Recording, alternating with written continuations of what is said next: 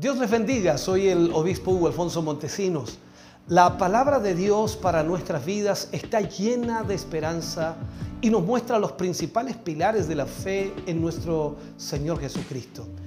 Te invito a ver con mucha atención el siguiente mensaje. Esperamos que esta palabra pueda bendecir y fortalecer tu vida. Te invito a ver el mensaje de Dios. Y quiero compartirles eh, la palabra del Señor en el libro de Éxodo. Libro de Éxodo, leeremos dos pasajes que están allí para poder hablar acerca de las ofrendas para la casa de Dios. Creo que es importante reconocer a través de la escritura lo que la palabra, por supuesto, nos, nos enseña como hijos de Dios, como creyentes, como cristianos. Así que eh, yo le pido que siga la lectura de estos versículos Éxodo capítulo 35, versículo 4 y 5, y luego de eso leeremos Éxodo 35, versículos 20 al 29, para de esa manera entonces ir eh, tomando esta línea de lo que vamos a hablar en el día de hoy. Leo la palabra del Señor, lo hago en el nombre de nuestro Señor Jesucristo. Dice, y habló Moisés a toda la congregación de los hijos de Israel diciendo, esto es lo que Jehová ha mandado. Tomad de entre vosotros ofrenda para Jehová. Todo generoso de corazón la traerá Jehová oro, plata, bronce. Luego leemos en Éxodo capítulo 35, versículo 20 al 29. Y dice, y salió toda la congregación de los hijos de Israel de delante de Moisés. Y vino todo varón a quien su corazón estimuló y todo aquel a quien su espíritu le dio voluntad con ofrenda a Jehová para la obra del tabernáculo de reunión y para toda su obra y para las sagradas vestiduras. Vinieron así hombres como mujeres todos los voluntarios de corazón y trajeron cadenas y zarcillos, anillos y brazaletes y toda clase de joyas de oro y todos presentaban ofrenda de oro a Jehová. Todo hombre que tenía azul púrpura, eh, carmesí, lino fino, pelo de cabras, pieles de carneros teñidos de rojo o pieles de tejones lo traía. Todo el que ofreció ofrenda de plata o de bronce traía a Jehová la ofrenda, y todo el que tenía madera de acacia la traía para toda la obra del servicio. Además, todas las mujeres sabias de corazón hilaban con sus manos y traían lo que habían hilado, azul púrpura, carmesí o lino fino y todas las mujeres cuyo corazón las impulsó en sabiduría hilaron pelo de cabras. Los príncipes trajeron piedras de onice y las piedras eh, de los engastes para el efod y el pectoral. Y, y las especies aromáticas y el aceite para el alumbrado y para el aceite de la unción y para el incienso aromático de los hijos de Israel, así hombres como mujeres, todos los que tuvieron corazón voluntario para traer para toda la obra que Jehová había mandado por medio de Moisés que hiciesen, trajeron ofrenda voluntaria a Jehová. Oremos al Señor. Padre, en el nombre de Jesús, vamos ante tu presencia, Señor, en esta hora, agradeciendo primeramente tu inmenso amor y misericordia. Gracias porque nos permites en esta hora, Señor, tener una vez más tu palabra para nuestra vida. Esperamos, Señor, que a través de esta palabra cada uno de tus hijos pueda entender y comprender, Señor, el significado importante que tú le das a la ofrenda que entregamos para ti. Señor, gracias porque hoy tu pueblo, tu iglesia, será bendecida para la gloria de Dios. Amén y amén, Señor. Vamos entonces a hablar, como dijimos en el día de hoy, acerca de las ofrendas para la casa de Dios. En este caso, por supuesto, viendo lo que la escritura nos enfoca, está hablando acerca de la construcción del tabernáculo. Los cristianos, de alguna forma, debemos entender que hemos recibido grandes y maravillosos regalos de Dios. Tenemos regalos de parte del Señor. Uno de ellos, la salvación, el compañerismo con Cristo, la comunión con el Señor Jesucristo. Sin duda, su fortaleza que constantemente está dándonos a nuestra vida. Aún más el privilegio de ser un colaborador dentro de su obra. La enseñanza que Él nos entrega y nos ministra cada día son beneficios para nuestra vida. El consuelo también y la dirección del Espíritu Santo. Y podríamos mencionar una cantidad enorme de cosas que hemos recibido de parte de Dios. Jesús dijo allí en el libro de Mateo capítulo 10 versículo 8, él habla acerca de esto y dice, de gracia recibisteis, dad de gracias. Esto es importante. Nosotros hemos recibido tanto de Dios y como hemos recibido tanto de Dios, entonces debemos ser dispuestos a ser fieles mayordomos de esas bendiciones.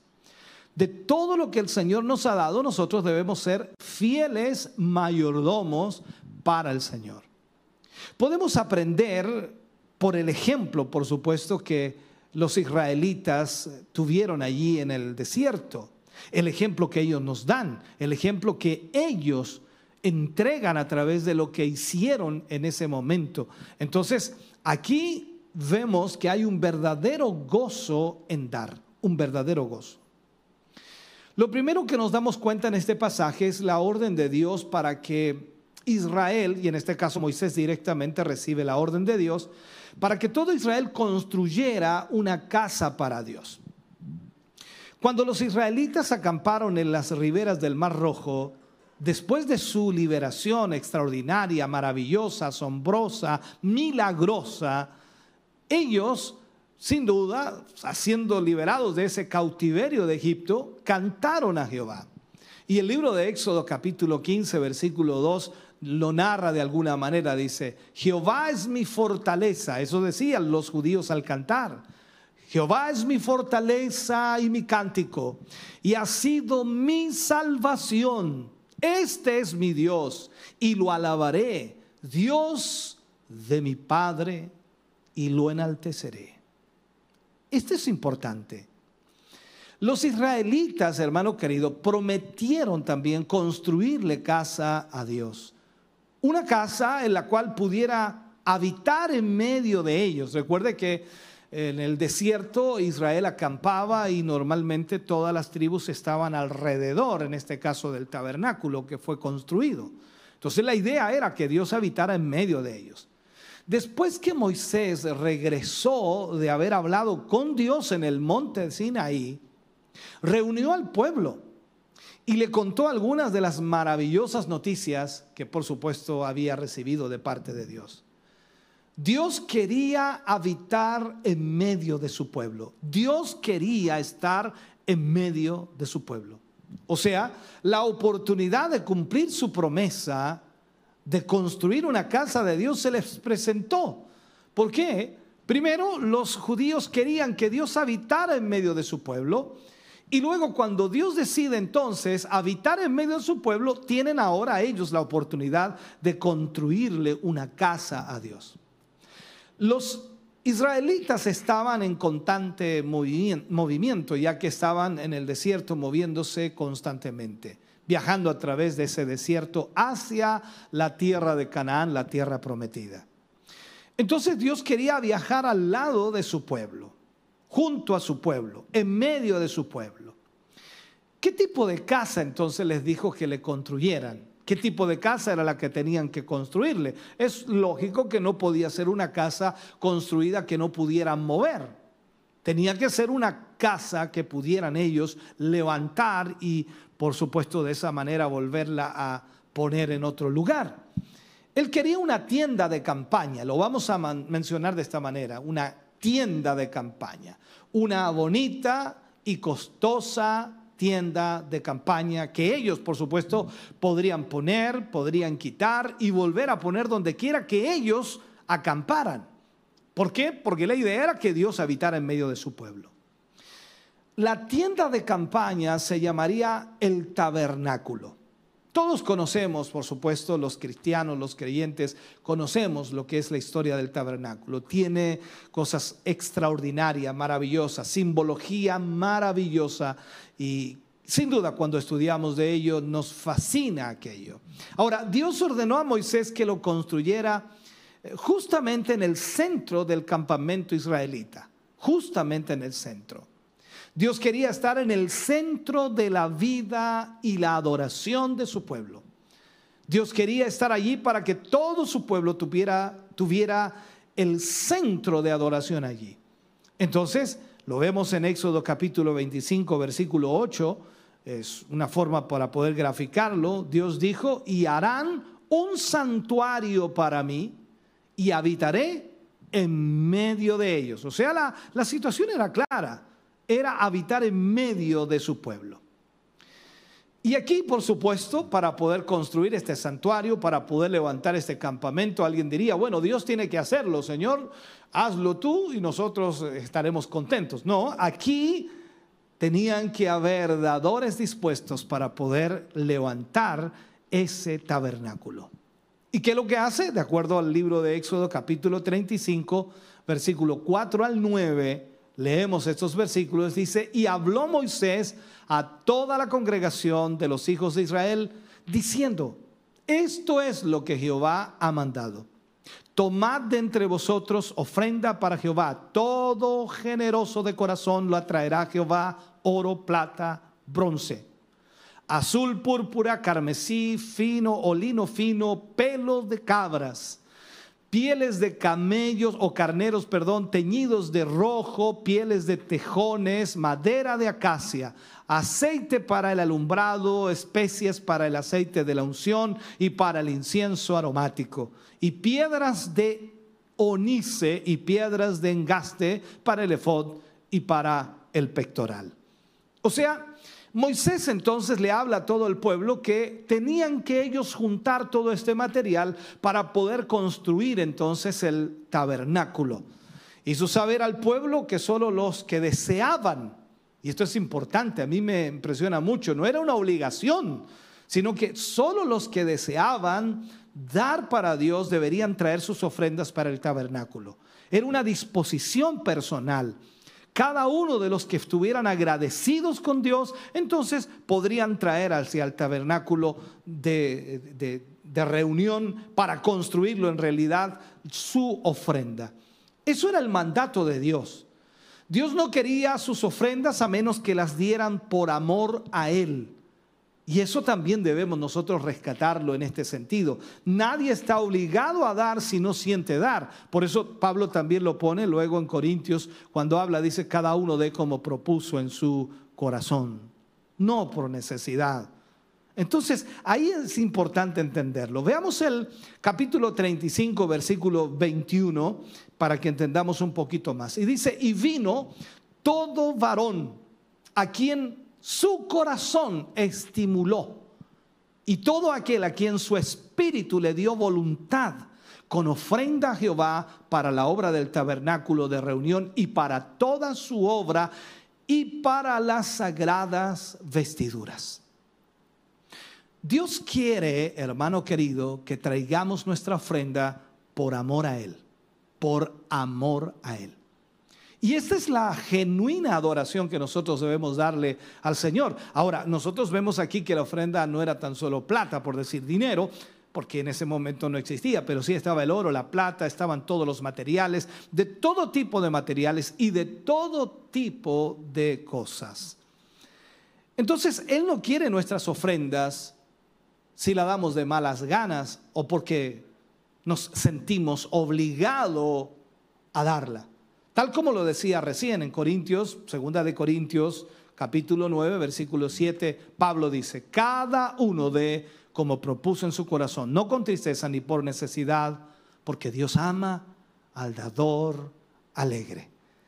Entonces, aquí entendemos que las ofrendas tienen que ser generosas, pero también de un corazón generoso. Los israelitas dieron lo mejor de todo lo que tenían para construir la casa del Señor. Dieron lo mejor de todo lo que tenían. Dios había dicho a Moisés eh, cuáles materiales eran necesarios. Y Moisés entonces informa al pueblo cuáles eran los materiales que iban a necesitar. Las personas que tenían piedras preciosas las trajeron. Algunos trajeron sus brazaletes de oro, anillos de oro, aretes de oro y otros adornos los trajeron para la construcción del tabernáculo. Los que tenían ropa bonita y pieles finas de animales las trajeron. Otros dieron plata, bronce y también, por supuesto, madera fina. Todos tenían algo que dar. Todo el pueblo tenía una parte en la construcción del tabernáculo, pues el tabernáculo fue hecho de las ofrendas. Muchas personas dieron de su tiempo también y trabajo para construir el tabernáculo, para preparar cada pilote, para preparar eh, cada cuerda, para preparar eh, cada tela, en fin, hicieron preciosas cortinas de lino fino las mujeres dice que hilaron el pelo de cabra en fuerte tela. Las pieles de los animales fueron curtidas, teñidas de bonitos colores. Trabajadores diestramente trabajaron el oro, trabajaron la plata, trabajaron el bronce. Otros cortaron y engastaron piedras preciosas y joyas para la construcción del tabernáculo. Algunos incluso labraron y esculpieron, que se puede decir, ¿no? La madera. Otros trabajaron como grabadores, bordadores, tejedores, carpinteros. O sea, el pueblo dio su tiempo y trabajo como ofrenda para Dios. Y con gran regocijo, con alegría, con gozo, el pueblo dio para la casa del Señor, para el tabernáculo. En realidad, el pueblo trajo tanto material que Moisés llegó un momento, tuvo que decirles que no trajeran más porque tenían suficiente. O sea, fue tanto lo que el pueblo se desprendió, fue tanto la generosidad del pueblo para dar para Dios, que Moisés tuvo que pedirles que no dieran más. Veamos lo que dice Moisés, capítulo 36 de Éxodo, versículos 6 y 7. Entonces, dice, Moisés mandó pregonar por todo el campamento, diciendo, ningún hombre ni mujer haga más para la ofrenda del santuario. O sea, no prepare madera, no prepare nada, no, no, no, no haga telares, no haga hilo, no haga nada. O sea, en otras palabras, no traiga más. Así se le impidió, dice al pueblo, ofrecer más, pues tenía material abundante para hacer toda la obra y sobraba. Nosotros decimos qué extraordinario, qué maravilloso. Se calcula, se calcula que ellos dieron más de un millón de dólares en oro y plata solamente. Más de un millón de dólares en oro y plata. El resto de los materiales no está contabilizado, la madera, los hilos, las telas, los cueros, no está contabilizado. Solo en oro y plata dieron más de un millón de dólares. O sea, al día de hoy serían 780 millones de pesos para la construcción del tabernáculo, 780 millones de pesos. Y ahí decimos nosotros, qué generosos somos nosotros. Oh Dios, no hay, hay una diferencia tremendo. Esto fue posible, hermano querido, porque cada uno dio según su capacidad. Y esto es todo lo que Dios espera de nosotros, dar según nuestra capacidad. El apóstol Pablo enseñó esto en el Nuevo Testamento y, lo planteó muy claramente. En 2 de Corintios capítulo 8, versículo 12 dice, porque si primero hay la voluntad dispuesta, será acepta según lo que uno tiene, no según lo que no tiene. O sea, Dios sabe lo que nosotros tenemos. Y Él mira, por supuesto, no tanto lo que damos, escuche bien lo que le voy a enseñar aquí. El Señor no mira tanto lo que damos, sino lo que guardamos para nosotros mismos. ¿Por qué? Cuando el Señor Jesús ve a esa viuda que echa sus dos blanquitas, y alguien diría, pero ¿cómo si fue una miseria lo que entregó esta viuda? Pero ella no quedó con nada. Y eso fue lo que Jesús miró. ¿Por qué? Vuelvo a insistir, Dios sabe lo que nosotros tenemos.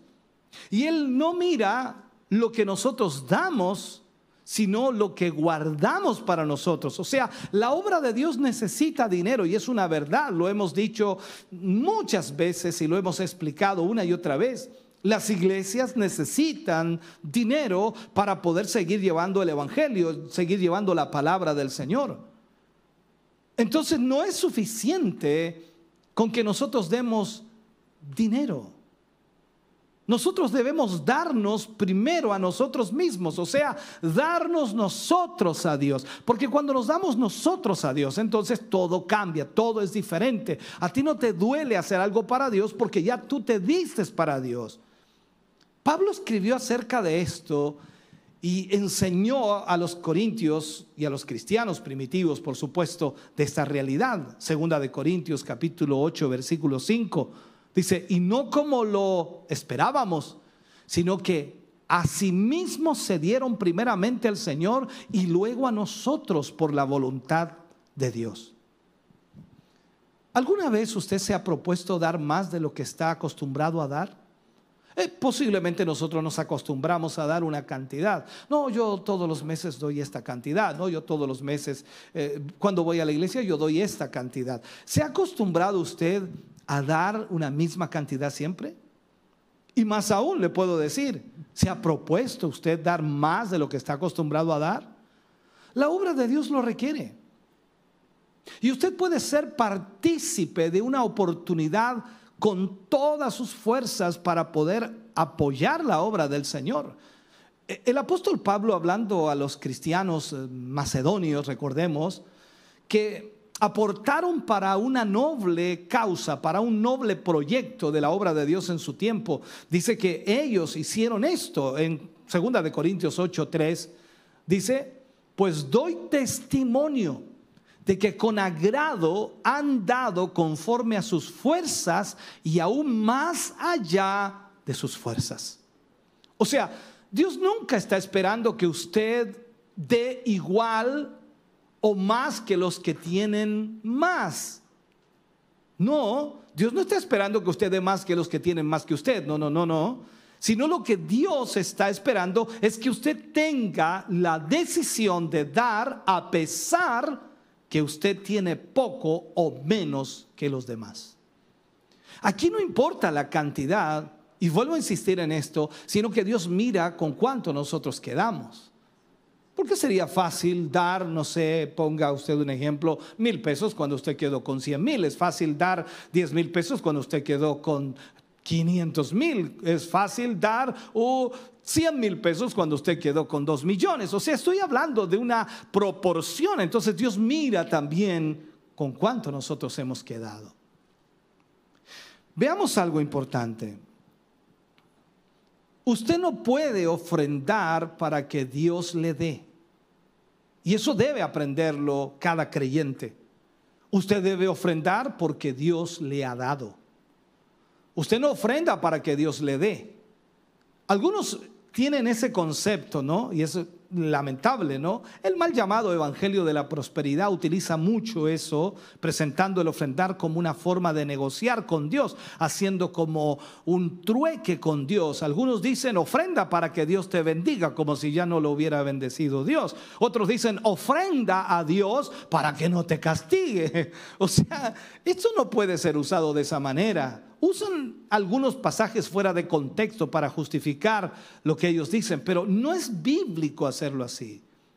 Recordemos que el Antiguo Testamento, mirando esto, las bendiciones materiales eran sombra y figura de las bendiciones espirituales bajo el nuevo pacto. O sea, todas las bendiciones materiales del Antiguo Testamento eran solo sombra de lo que había de venir por las bendiciones del nuevo pacto en Cristo Jesús. Entonces no creemos, no creemos que debamos ofrendar para que Dios nos bendiga, sino al revés. Ofrendamos porque Dios nos ha bendecido. Y no lo tomamos en el aspecto del dinero solamente, sino lo tomamos en todo el aspecto de nuestra vida. Lo decía al principio.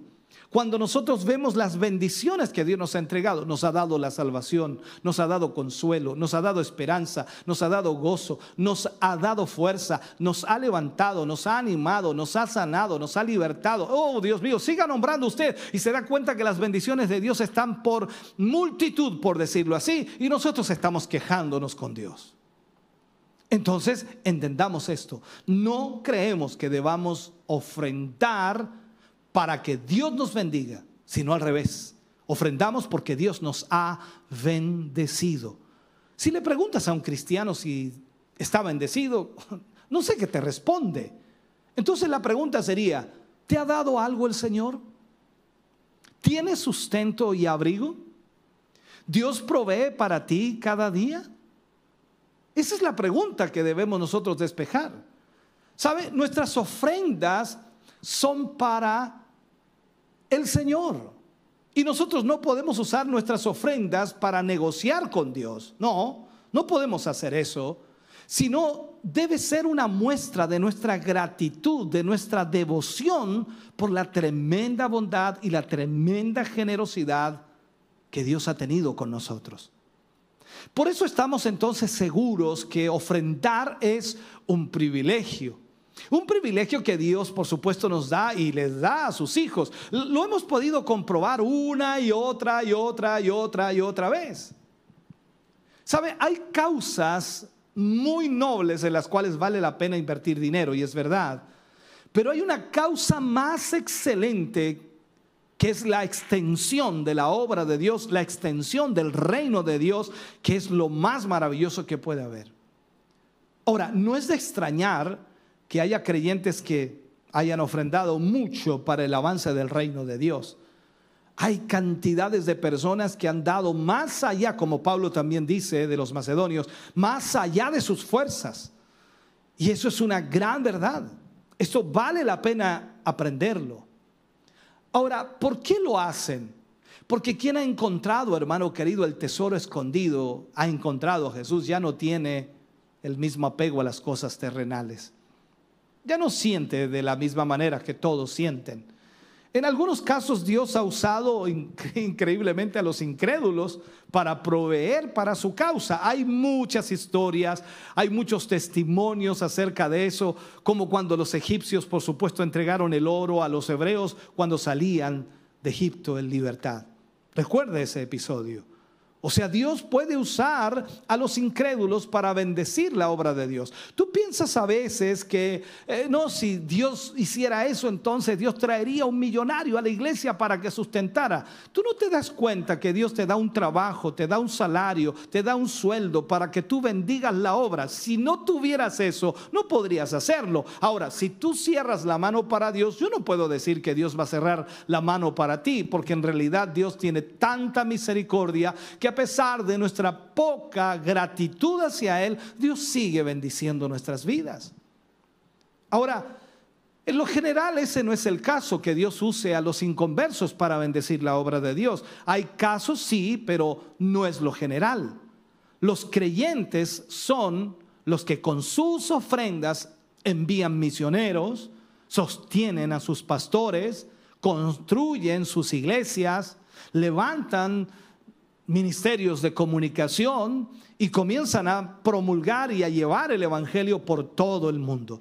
Entonces el apoyo, el apoyo de cada iglesia local es una responsabilidad de los miembros que la componen. ¿Sabe? El, el creyente puede ofrendar de muchas maneras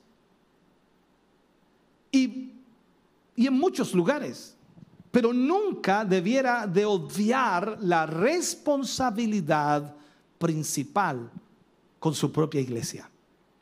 Si usted pertenece a una iglesia, usted debe apoyar allí, porque esa es la prioridad para usted. Por lo tanto, si Dios le ha bendecido, usted debe de esa manera también retribuir esa bendición que Dios le ha entregado y que Dios le ha dado. Hay una historia por allí y que podríamos nosotros titularla como la ofrenda del cacique indio. Usted sabe lo que es un cacique indio, ¿no? Normalmente era como el principal de la tribu, el cacique indio. Y hace algunos años, y diría yo varios años, un misionero hablaba a un grupo de indígenas y les hablaba acerca de Jesucristo, les mencionaba la escritura y les mostraba entonces a través de la palabra lo que Cristo había hecho. Mientras el misionero hablaba acerca de Jesucristo y la bondad de Dios hacia toda persona, el cacique indio, ya anciano, se adelantó y puso su hacha a los pies del misionero y le dijo, cacique indio, dar hacha a Jesucristo. Usted puede sentirse extraño en lo que digo, pero estoy tratando de hacer esta realidad de esta historia. El misionero miró el hacha y siguió y continuó hablando del amor de Dios en Cristo Jesús. Y ese indígena caminó hacia adelante otra vez, por segunda vez, después de algunas palabras que había dicho el misionero, y puso ahora su cobija a los pies del misionero y le dice, cacique, dar su cobija a Jesús. Luego se retiró y se sentó de nuevo en medio del grupo y el misionero siguió hablando del amor de Dios, siguió hablando de lo maravilloso que Jesús había hecho. El misionero habló más y más de Dios, cómo Dios había dado el regalo más apreciado del cielo cuando envió a su Hijo Jesucristo al mundo para rescatar a la humanidad perdida en el pecado. Entonces el indígena desapareció por un momento de la reunión, pero pronto regresó y regresó con su caballo. Y él le dijo, cacique, dar caballo a Jesús. ¡Wow! Se sentó otra vez y el misionero siguió hablando. O sea, el cacique viejo había dado a Jesús todas las cosas que poseía. Había dado su hacha, había dado su abrigo, por decirlo así, había dado también su caballo, pero no había paz en su corazón. Entonces el misionero habló de la muerte de Cristo en la cruz y el indio anciano comenzó a llorar. Se arrodilló ante el misionero y el indio le dijo con los labios temblorosos, que dar darse a sí mismo a Jesús.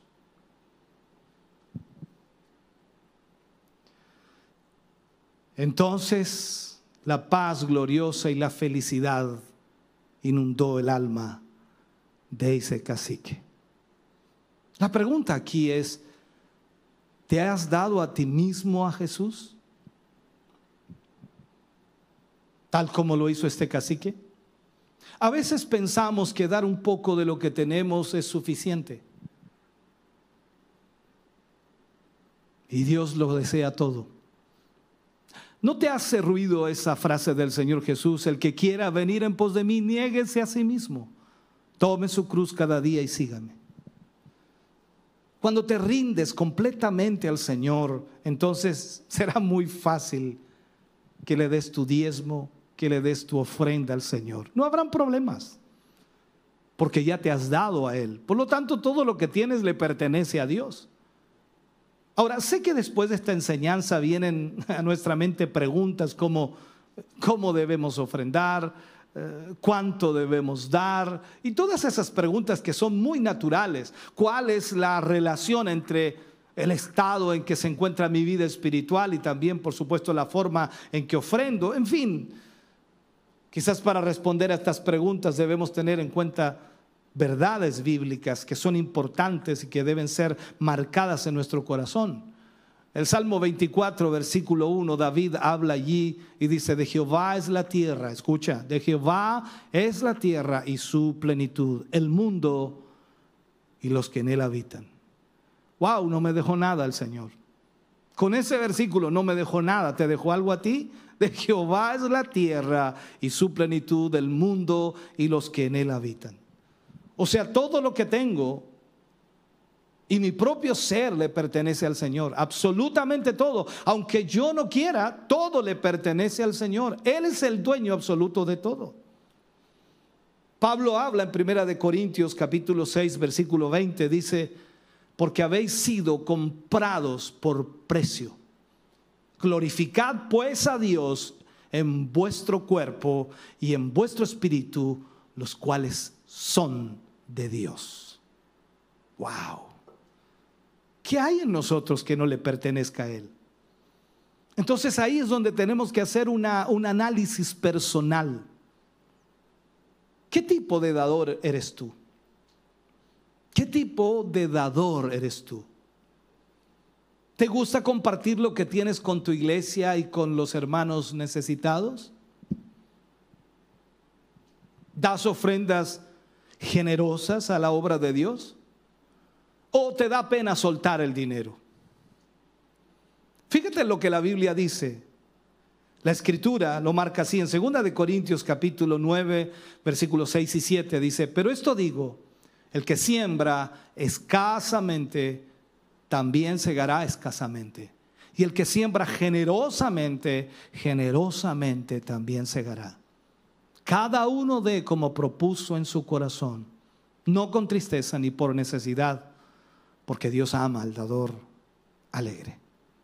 Entonces, si no eres un dador alegre, puede ser que te has rendido completamente a ti mismo. No, no es que te has rendido al Señor.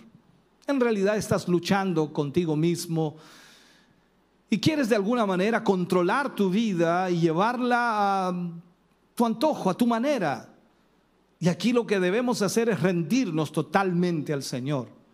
Recuerda al cacique. Sigue el ejemplo de ese cacique.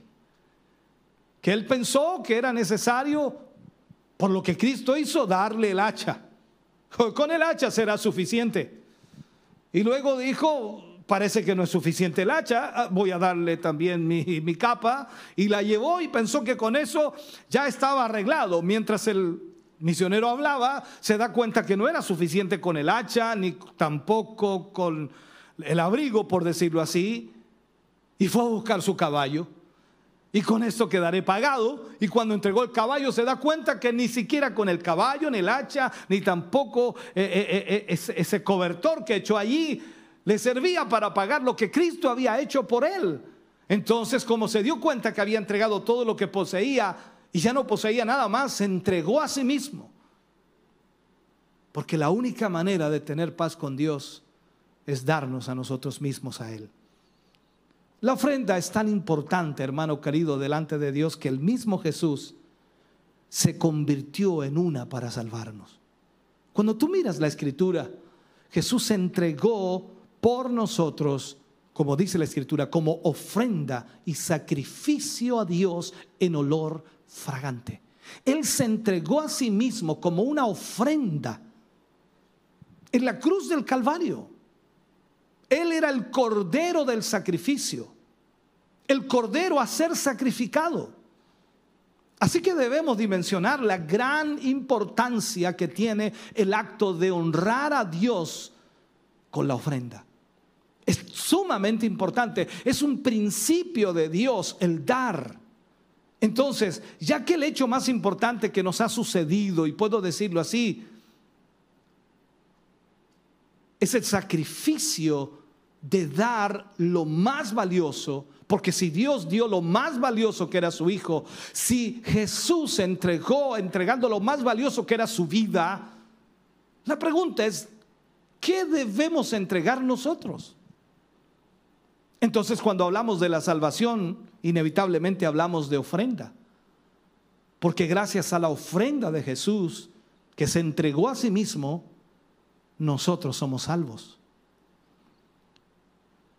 Yo sé que nos encanta recibir el beneficio de la cruz, pero tenemos que entender, hermano querido, que fue una ofrenda, un sacrificio con el cual incluso Jesús experimentó esa sensación de abandono que a veces nosotros también experimentamos. Recuerda que Él lo dijo en la cruz, Padre, ¿por qué me has desamparado? Cada vez que pensamos en el sacrificio que Jesús hizo, nos damos cuenta entonces que fue una ofrenda.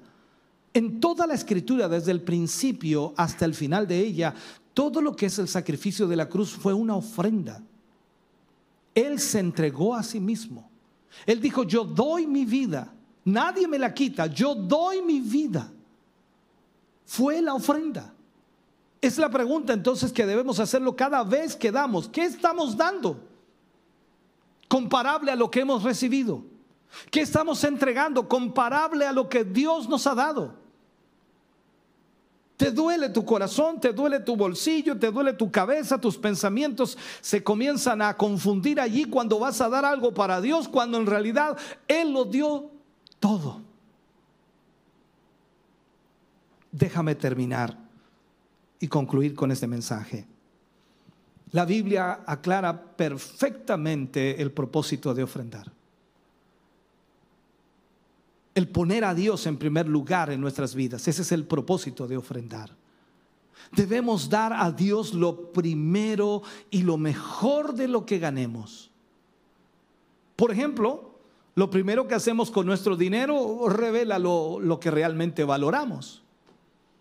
Cuando a ti te pagan, ¿qué es lo que haces con tu dinero? ¿Qué es lo primero que haces?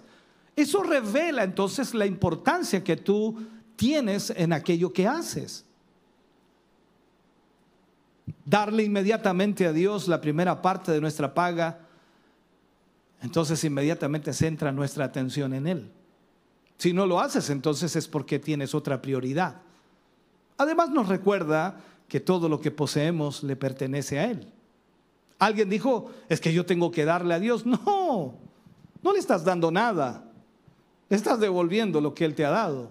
En realidad ni siquiera le estás devolviendo porque recuerda que no es el 10% de Dios, es el 100% de Dios. Es que tú le estás dando el 10, pero Él te deja el 90 a ti. Y Él es dueño del 100%. Aquí es donde nos confundimos a veces. El hábito de ofrendar, el hábito de dar para Dios en cualquier área, ya sea ofrenda, ya sea diezmo, ya sea tiempo, ya sea esfuerzo, ya sea sacrificio, siempre debe ser lo mejor para Dios. Nuestro mejor esfuerzo debe ser para el Señor. Incluso el ofrendar con regularidad puede mantener a Dios en primer lugar en nuestra lista de prioridades y nos da una perspectiva adecuada de todo, por supuesto, lo demás que tenemos que hacer. Por eso Jesús cuando fue al huerto de Hexemaní, él hizo algo tan importante que a veces no lo captamos. Él tenía como prioridad hacer la voluntad de su Padre. ¿Cuál era la voluntad de su Padre? Que Él llegara a la cruz y muriera. Él estaba preocupado, estaba también temeroso de lo que iba a vivir, asustado en la parte humana, iba a ser sacrificado, iba a ser golpeado, iba a ser eh, pisoteado literalmente por la sociedad de ese tiempo. Y Jesús orando al Padre le dice, Padre, si es posible, pasa de mí esta copa. O sea, si hay alguna posibilidad, si hay otra manera de llegar a esto, si hay otra forma de hacerlo, Señor, por favor, pasa de mí esto. Pero Él agrega que no se haga mi voluntad, sino la tuya. ¿Cuál es el sacrificio que hemos hecho por Dios? ¿Qué hemos hecho tan grande? Como para que Él esté agradecido por lo que hacemos. Yo estoy agradecido por lo que Él hizo por mí.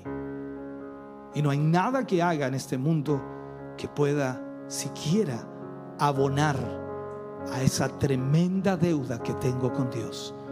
Por lo tanto, tú y yo debemos aprender lo que es el dar para la casa de Dios. Permíteme orar en esta hora. Amado Dios, Vamos ante tu presencia. Damos gracias a ti, Señor, por esta palabra, por esta instrucción. Gracias por enseñarnos. Gracias por ministrarnos. Gracias, Señor, porque a través de cada palabra tuya nuestro corazón es impactado. Bendecimos tu nombre. Glorificamos tu nombre. y agradecemos tu bondad. En el nombre de Jesús recibe toda honra, recibe toda gloria, mi Dios. Gracias por tu amor y tu misericordia. Bendice a tu pueblo, a tu iglesia que hoy ha oído esta palabra y a quienes la oirán más tarde. Señor, glorifícate a través de esta palabra en sus vidas y que puedan ellos entender que la ofrenda más grande fue la vida de nuestro Señor y Salvador Jesucristo en la cruz del Calvario. Gracias mi Dios. Amén y amén Señor. Estamos contentos de que hayas visto y escuchado este mensaje. Creo con todo mi corazón que Dios le ha bendecido. Quiero invitarles a suscribirse a mis redes sociales, donde tenemos contenido que le ayudará a alimentar su vida espiritual.